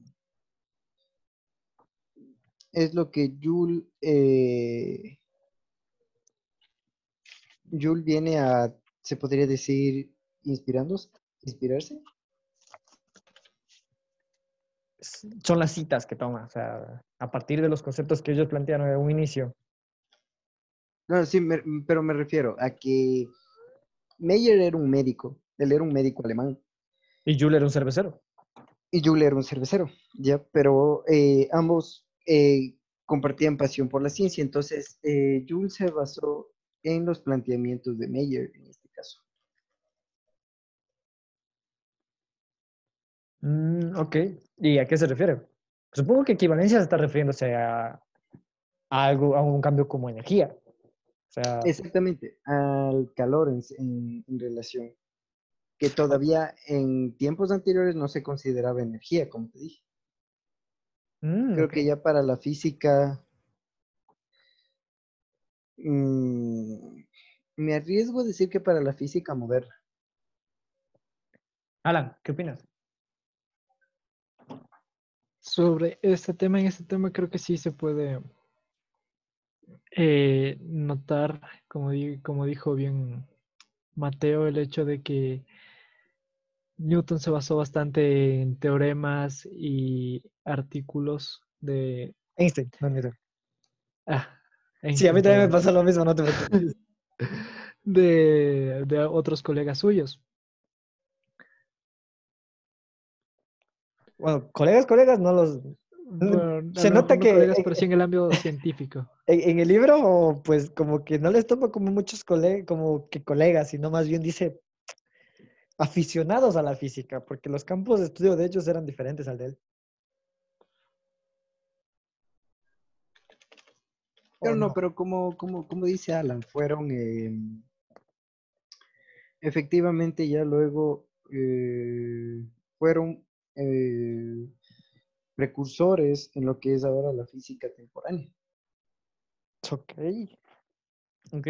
Entonces, en la equivalencia, veo que hay un experimento o algo en la figura 20. Sí, sí, lo veo. Son dos. Es un sistema de poleas. Hay dos pesos de cada uno. Sospecho que son pesos diría iguales, pero ahora que lo veo bien, bien, el peso de mano izquierda podría ser de un valor mayor. y aquí está lo que te digo, es un... ¿Y para qué servía? Porque aquí dice que servía para, para medir eh, calor y temperatura. O calor. Claro, ¿sabes qué es lo que sucede aquí? Es eh, la cantidad de calor absorbido, ¿me entiendes? Porque esto es un sistema de poleas. Pero si te das cuenta en la figura, el agua, del agua le sale un termómetro. Ah, es ¿Lo pueden, ¿Lo pueden visualizar? Es verdad. Sí, entonces es la absorción de calor. Entonces, ¿y bajo qué calor eh, se, se basa? O sea, el que produce la fricción de los cuerpos. ¿Ok? Que bueno, pues sabemos que es proporcional a la cantidad de, fuerza. Entonces, eh, nosotros por fuerza, ¿qué entendemos? Entiendo un vector. Sí, sí, bueno, más allá de eso es el joule eh, energía la que se ha gastado. Ok. Ok. Entonces, lo que eh, hace esta máquina es contrario a lo que estaba planteándome, perdón. Las pesas hacen que esta máquina se mueva y que se genere fricción en este cuerpo. Y lo que hace el termómetro es calcular la temperatura, el calor que produce la fricción de este cuerpo. A eso se está refiriendo con equivalencia. Ajá. Trasladar lo que nosotros sabemos de calor a temperatura. Eh, Exacto, exacto, sería así porque es, eh, es un cálculo porque según dice aquí son, es la energía potencial de 772 libras al elevarse un pie sobre el suelo. Entonces dice que eso es equivalente al calor que se necesita para elevar la temperatura de, aquí dice una libra de agua. Igualdades. No, no te preocupes, ese tiempo libra no, no pasa nada. No, sí, entonces hay una relación aquí entre temperatura y entre y entre energía, entre fuerza. Entonces aquí está nuestra relación Joule-Meyer. ¿Okay? ok, ok. Interesante, me gustó esto. No, no sabía que No sabía qué hacía la máquina, francamente. Ahora ya lo sé. Es una conversión, pero hecho, hecho prácticamente en experimento. Pasemos al fondo filosófico. Aquí, pues. aquí desenvuélvete, Mateo, que tú hablabas de filosofía. Muy bien. Ah, pues eh, en sí eh, nos dice que estos diferentes estudios alrededor del tiempo, porque sabemos que eh, la experimentación y los estudios jamás acaban, jamás acaban. Entonces Einstein afirma que todo esto ha ido cambiando los conceptos de la física. Y es por eso que nosotros al momento de estudiar física nos enseñan que ha habido eh, la física moderna, la física contemporánea. Entonces todo esto se va formando a través de los conceptos que les dan los diferentes, como tú decías, aficionados de la física, que efectivamente ya luego se volvieron pues pilares fundamentales, como son Joule, como lo son Isaac Newton, Galileo. Entonces, el fondo filosófico, como dice de esto, es que eh, la experimentación sirvió para ir moldeando lo que ahora en la actualidad tenemos como los conceptos de física. Ok. También podríamos decir que las investigaciones que los hombres, las generaciones de hombres científicos han ido realizando aportan cambios profundos en nuestra vida o instrumentos que han ido creando. Sí, sí, claro que sí, por supuesto, por supuesto, investigación y la creación de instrumentos. Efectivamente, todo esto, yo creo que ah, de las personas a las que más se les, eh, se les debe atribuir, y no se lo ha hecho de una manera justa, es a Nikola Tesla.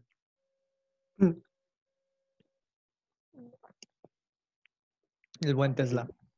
Claro. Eh, claro. entonces, entonces, Aquí nos habla sobre la evolución de la física como tal.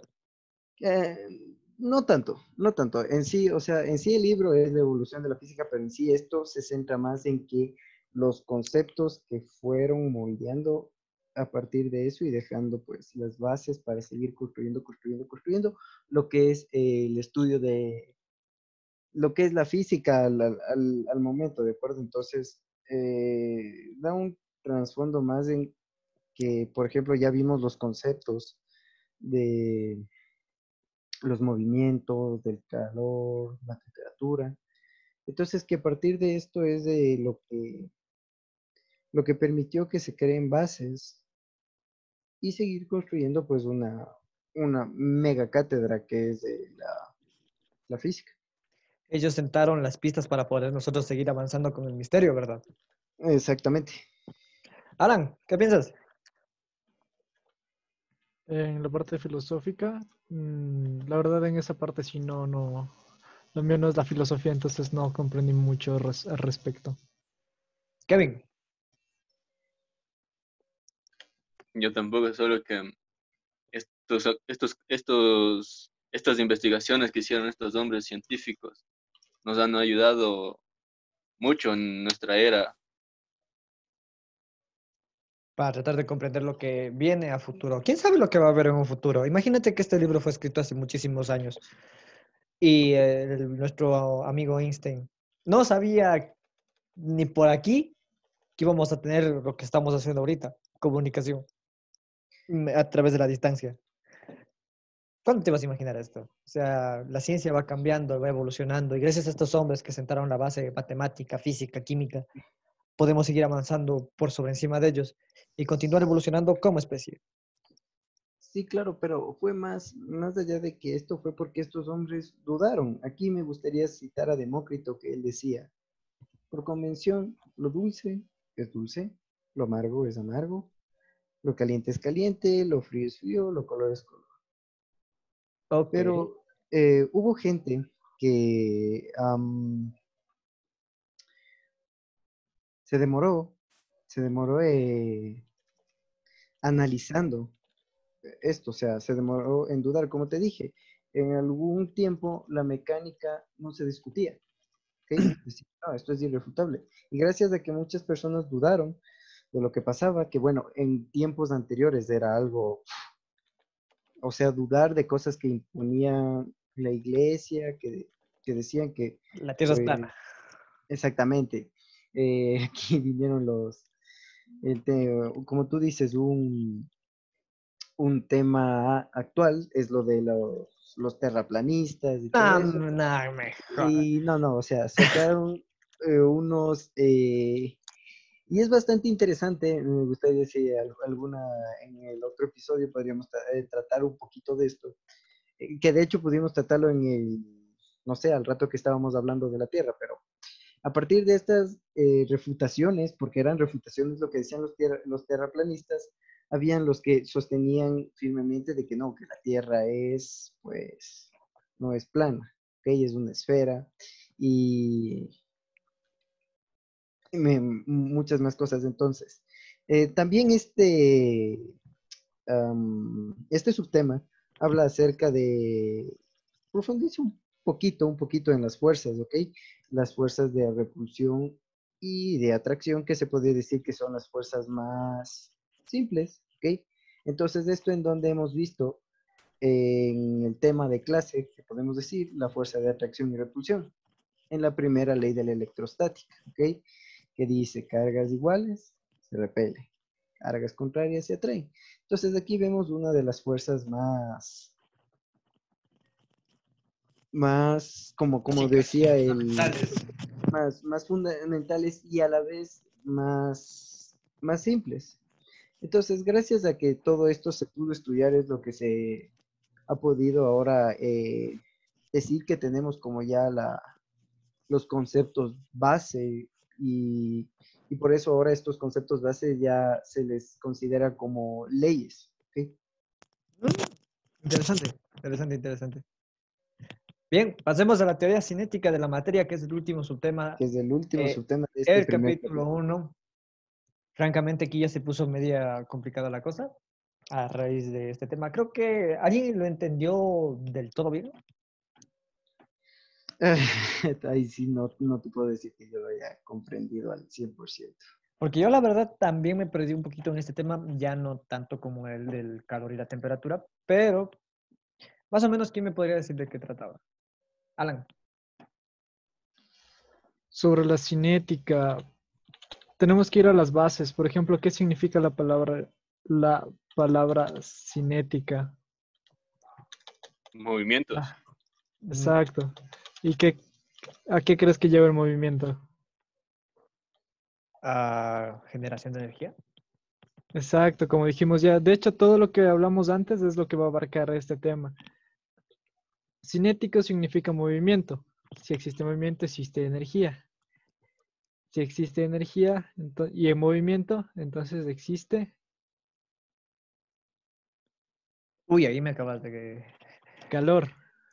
Ah, ok, ok. Calor. Listo. Entonces, hace todo este tipo de reflexiones en esta parte, eh, en este subtema, en la teoría cinética de la materia. Abarca todo lo que ya vimos antes. Abarca también fuerza de gravitación, también lo que viene siendo la presión, que es- se puede ver de otra manera como el peso, por así decirlo, que ya sabemos que es la masa eh, con respecto a la gravedad. Entonces, no sé ustedes que hayan comprendido del tema para dialogar. Kevin.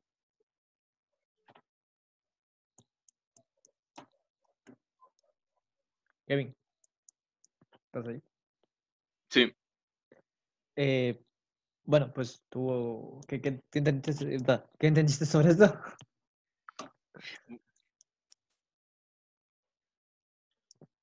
Kevin.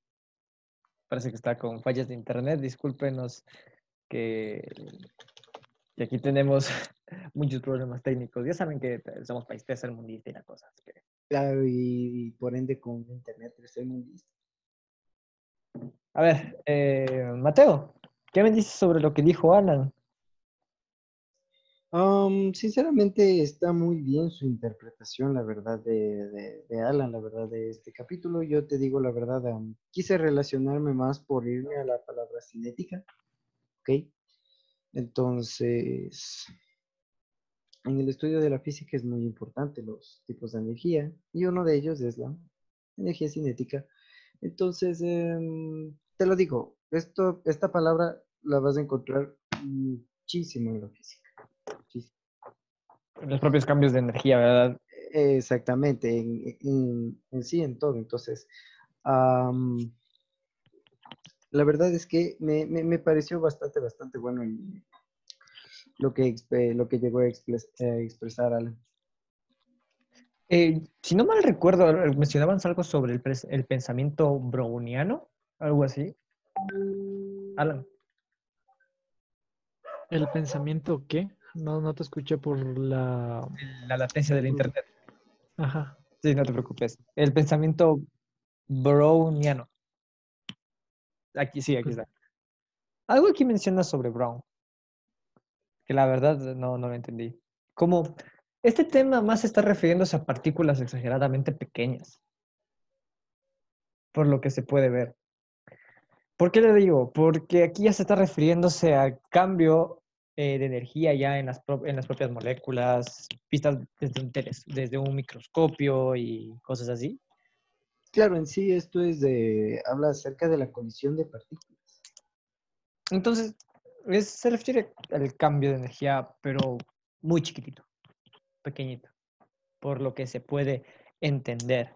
Porque yo la verdad, como aquí ya metieron muchas cosas, como que de golpe, como dijo Alan, es una combinación de todo lo que vimos anteriormente y todo se eh, viene a combinarse en un solo tema. Entonces, claro, al tratar de relacionar todo, como que medio nos confundimos, ¿no? Em, de hecho, esto del pensamiento browniano eh, relaciona mucho eh, lo que éramos viendo del movimiento y la temperatura. Porque, según yo sé, o sea, aquí habla acerca de la masa de las partículas térmicas, si no me equivoco, su velocidad de las partículas térmicas y obviamente la masa de estas partículas. Entonces le llaman eh, partícula browniana. Ok. Así que a eso se refiere, a la teoría de las partículas.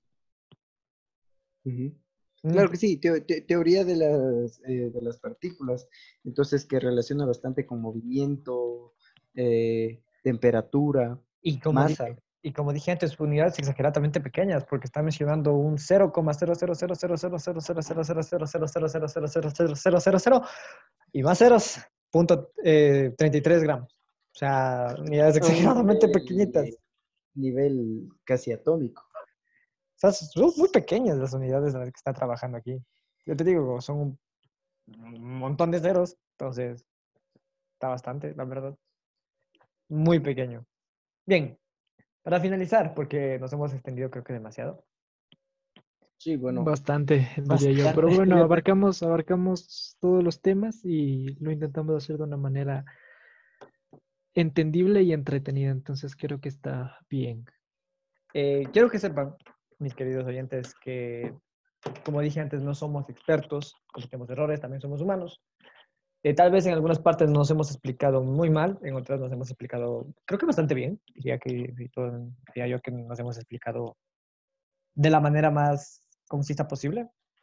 Por favor, eh, evitar los malos comentarios. Por favor, a las personas que lo escuchen, eh, rogaría que si no comparten el mismo pensamiento que nosotros, háganoslo saber en un comentario. Nosotros los estaremos leyendo muy felizmente, siempre y cuando eh, sea con respeto. Sin ningún problema lo haremos. Eh, y más aún, que por favor nos ayuden a nosotros también a comprender de este libro. Si están buscando un resumen, pues de aquí les digo ya no lo van a obtener. Nosotros vamos a analizar el libro no a dar un resumen, porque si fuera así, hiciéramos una hoja en Word y la leeríamos delante de todos y ese no es el punto. Otra cosa, es nuestro primer podcast. Por favor, evitar también juzgarnos si nos trabamos y no hablamos. Tenemos conexiones malas de internet, es muy normal. Bueno, unos peor que otros. Si nos llegamos a trabar eh, o, es inconsistente la señal, pues discúlpenos también por ese aspecto. Y trataremos de ir mejorando porque en esta vida se trata de mejorar siempre. Mejorar nuestra calidad de podcast, mejorar nuestro, nuestros temas, eh, mejorar nuestra forma de hablar y hacerlo un poco más cortito y más entretenido, ¿no? Con eso nos despedimos. Recuerden que somos expertos en nada y críticos de todo. Y con eso nos despedimos. Chao, muchachos. Amigos. Ah, por cierto, no dijimos, nuestra, no dijimos nuestra universidad porque no, le queremos hacer quedar mal. Si quedamos mal, quedamos nosotros, no la universidad. Así que. Universidad Técnica de Ambato. No me jodas. Muchas gracias y hasta luego. Bye. Nos vemos, nos muchachos. vemos, muchachos. Un abrazo.